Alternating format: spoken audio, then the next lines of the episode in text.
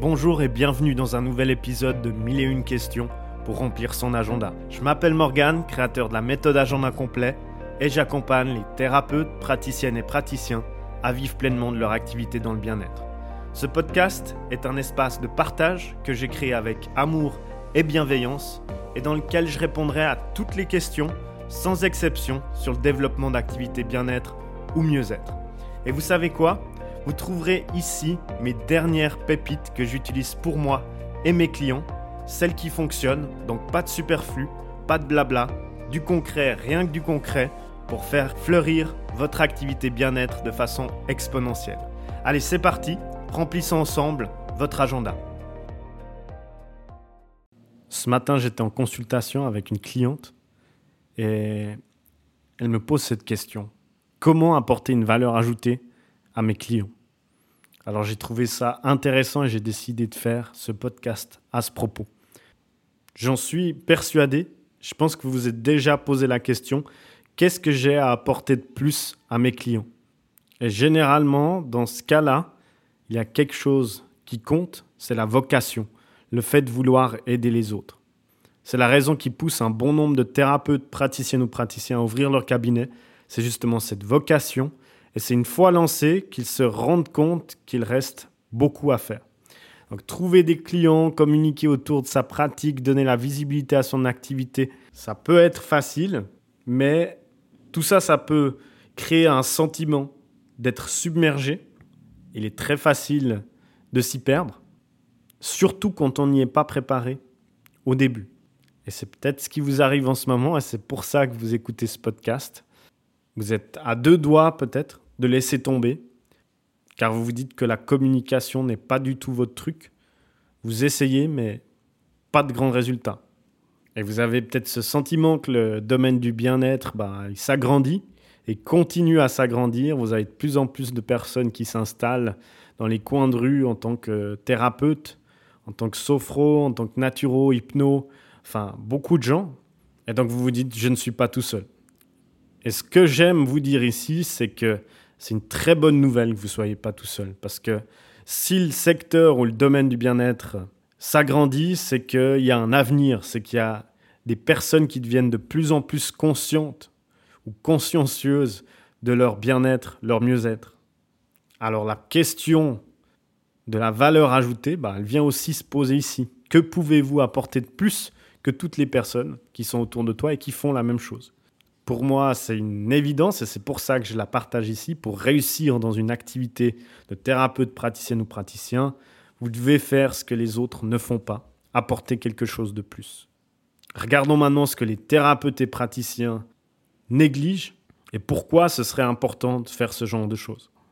Donc ici, il y a une vérité et ce n'est pas un secret. Aujourd'hui, pour développer son activité, il faut communiquer. Et pour communiquer, il faut se mettre en avant, il faut se mettre en lumière. Parce qu'une fleur ou une plante ne fleurit pas sans lumière. On peut peut-être compter sur le cercle d'amis au début, sur les anciens collègues, sur les voisins, mais après quelques temps, le carnet d'adresses, bah, il s'épuise et euh, il faut de plus en plus déployer les moyens de communication pour que le développement de votre cabinet ou d'activité bien-être, également quand c'est fait à distance, puisse décoller de façon exponentielle. Et donc, généralement, les canaux qui se trouvent sur Internet, bah, c'est les plus puissants, contrairement à du flyers ou des affiches ou des, des annonces dans des journaux. Bah, ici, il n'y a pas photo. Internet est désormais l'un des canaux les plus puissants pour mettre en lumière son activité. Alors quand j'entends les thérapeutes qui me disent que la communication, ce n'est pas trop leur fort, ça me fait un peu mal. Parce que je me dis qu'ils privent des centaines de personnes de leur savoir-faire, de leur don, de leur vocation. Et c'est pourquoi je me suis donné pour devoir ou comme obligation morale, parce qu'en fin de compte, ça va au-delà, c'est une mission je me suis donné au niveau du bien-être et à une grande échelle avec une grande ambition. Ce que je me suis donné comme justement mission, enfin, est-ce que je me la suis vraiment donnée? Elle est plutôt venue à moi, comme je l'explique dans mon podcast me concernant, concernant mon histoire personnelle. Bah, Celle-ci, c'est d'aider les personnes à communiquer d'une manière qui leur plaise et qui leur ressemble, de façon authentique pour développer leur activité. Et quand on reste authentique, ben, il est possible d'aimer se mettre en lumière. Il est possible d'aimer, de communiquer, d'augmenter la visibilité de votre activité. Et c'est surtout une fois qu'on voit les fruits que cela porte qu'on apprécie d'autant plus la mise en lumière. Et par-dessus tout, prenez conscience de ceci. Le jour où vous avez décidé de devenir thérapeute, quelles que soient les raisons qui vous ont motivé, vous êtes devenu entrepreneur. Il va falloir en accepter toutes les responsabilités. Alors oui, vous allez devoir faire bien plus que la majorité des professionnels du bien-être font. Et pour apporter de la valeur ajoutée à vos clients, vous devrez utiliser les nouveaux moyens de communication qui ont fait et continuent à faire leurs preuves. Donc voilà, je vous invite à porter cette belle casquette d'entrepreneur. Posez les bases d'une activité dans le bien-être qui vous ressemble. Avant de vous montrer comment donner plus de valeur ajoutée à votre pratique, à votre activité, il y a quelques prérequis respecter. Pour apporter une valeur ajoutée à vos clients, commencez juste par les identifier. Donc si on prend un exemple, quelle valeur ajoutée un vendeur de sucrerie pourrait-il apporter à un diabétique? De toute évidence, ici, aucune valeur ajoutée, puisque le diabétique doit surveiller sa consommation de sucre. Il en est de même pour vous et pour vos clients. Il ne servira à rien de développer toute une stratégie ou un plan d'action pour finalement vous rendre compte que cela ne correspond pas à votre clientèle cible, à votre client de cœur, votre avatar. La première chose à faire est par conséquent d'identifier votre patient idéal, votre client idéal. Et ça, je le répète de façon régulière, mais c'est le noyau, le cœur d'une activité qui se développe exponentiellement. Une fois que cela est fait, vous pourrez facilement lui proposer justement vos services, votre offre, votre accompagnement qu'il lui sera difficile de refuser car vous aurez ajouté cette valeur ajoutée.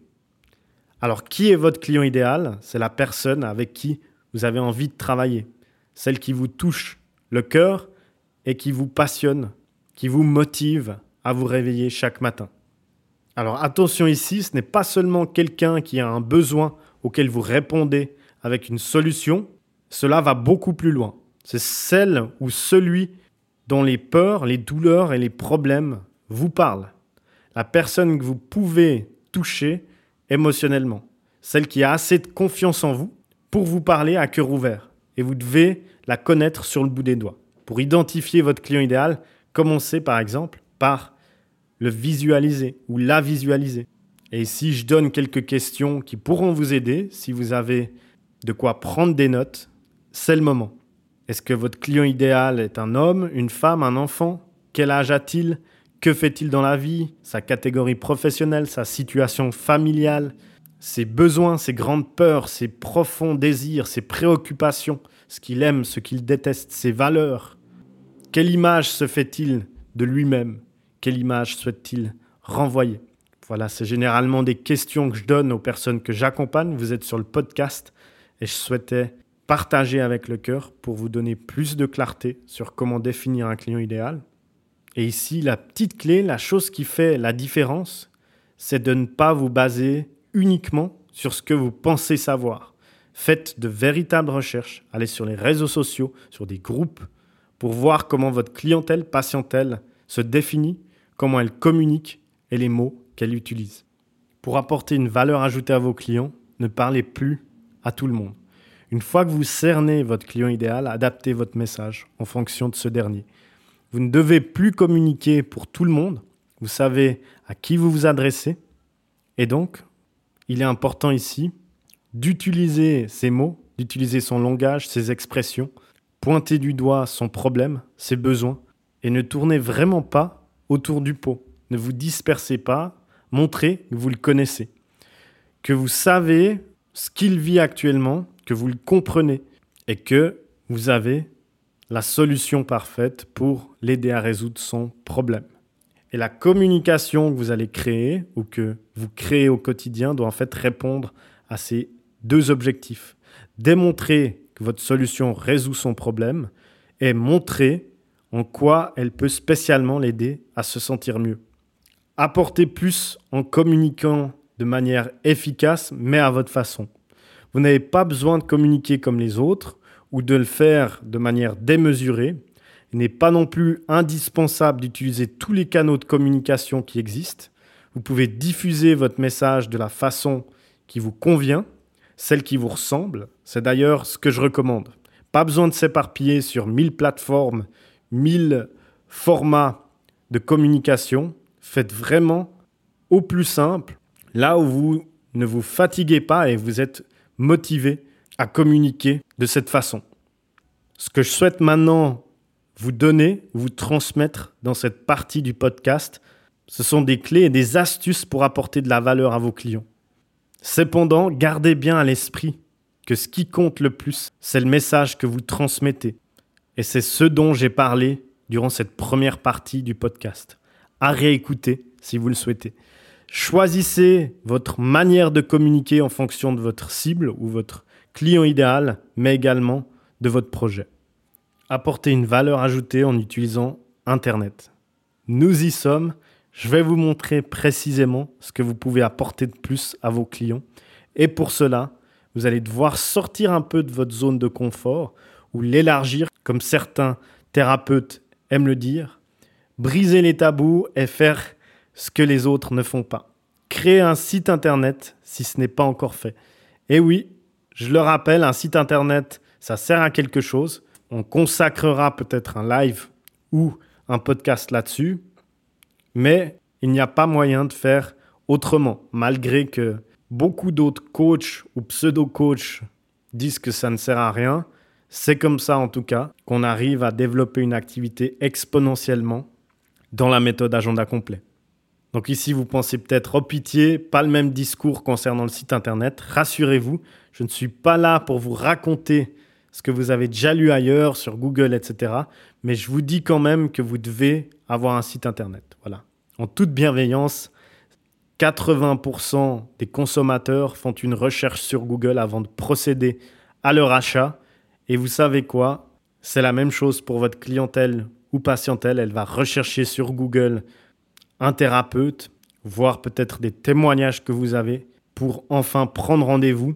Et vous savez où? Bah, Sur votre site internet. C'est ce qu'on fait généralement dans la méthode agenda complet, où il y a un module qui crée un site internet de A à Z, ou qui aide les personnes qui ont déjà un site internet à mettre de la clarté dessus et l'adapter pour que chaque 100 visiteurs, il y ait jusqu'à 27% de rendez-vous. Et ici, on parle de taux de conversion.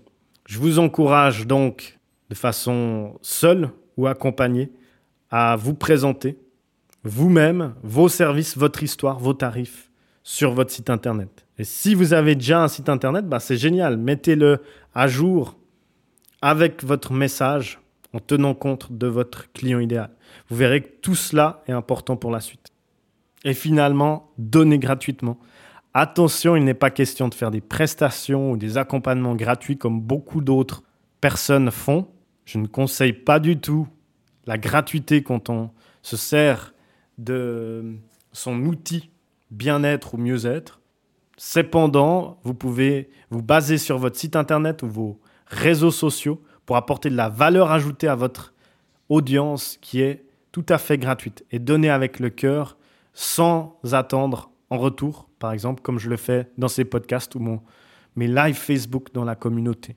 Vous pouvez donner également une valeur ajoutée via un blog, des articles que vous mettez à jour de manière régulière pour en faire en fait une pierre deux coups.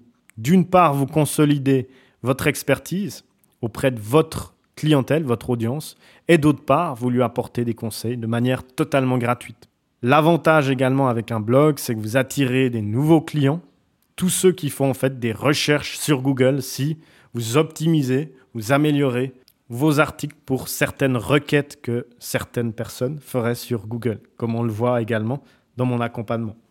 Et le fait de publier régulièrement des articles de blog, ben ça renforce votre notoriété. Google, il se dit, waouh, ce site, il est souvent actif, il met beaucoup de choses à jour et donc je le monte au niveau du référencement et vous devenez aussi très visible grâce à ça. Plus vous publiez, plus ceux qui cherchent des réponses dans leur thématique, donc problématique par exemple, gestion du stress, gestion des émotions, etc., pourront facilement vous trouver. Un autre biais pour donner encore plus de valeur ajoutée au-delà des prestations et des accompagnements, c'est l'emailing, donc la newsletter. Ici, on pense beaucoup que des emails, ça dérange les gens qui n'ont pas le temps, etc. Ben non, en fait, je vous demande de revoir cette pensée limitante ou cette croyance qui vous bloque à écrire des emails, parce que si vous le faites avec votre cœur, en donnant un maximum de valeur, alors il n'y a pas question de déranger son audience qui vous a déjà fait confiance jusque-là. Donc mettez en place un moyen de collecter les adresses e-mail et envoyer périodiquement des conseils sous forme d'email. Ici également, pour apporter de la valeur ajoutée, il y a les réseaux sociaux, comme j'en parle dans un article de blog et un autre podcast que je vais enregistrer prochainement. Ben, en fin de compte, les emails, les articles de blog que vous écrivez, vous pouvez les transformer en publications et automatiquement les publier sur, euh, sur les réseaux sociaux afin justement de gagner encore plus en visibilité et de donner encore plus de valeur ajoutée aux personnes qui vous suivent. On arrive maintenant à la fin de ce podcast et je pense que tous les moyens que j'ai énumérés ou mentionnés ici, bah, ils peuvent clairement ajouter de la valeur à vos clients ou vos futurs clients. Donc maintenant, action, car c'est pour moi un prérequis.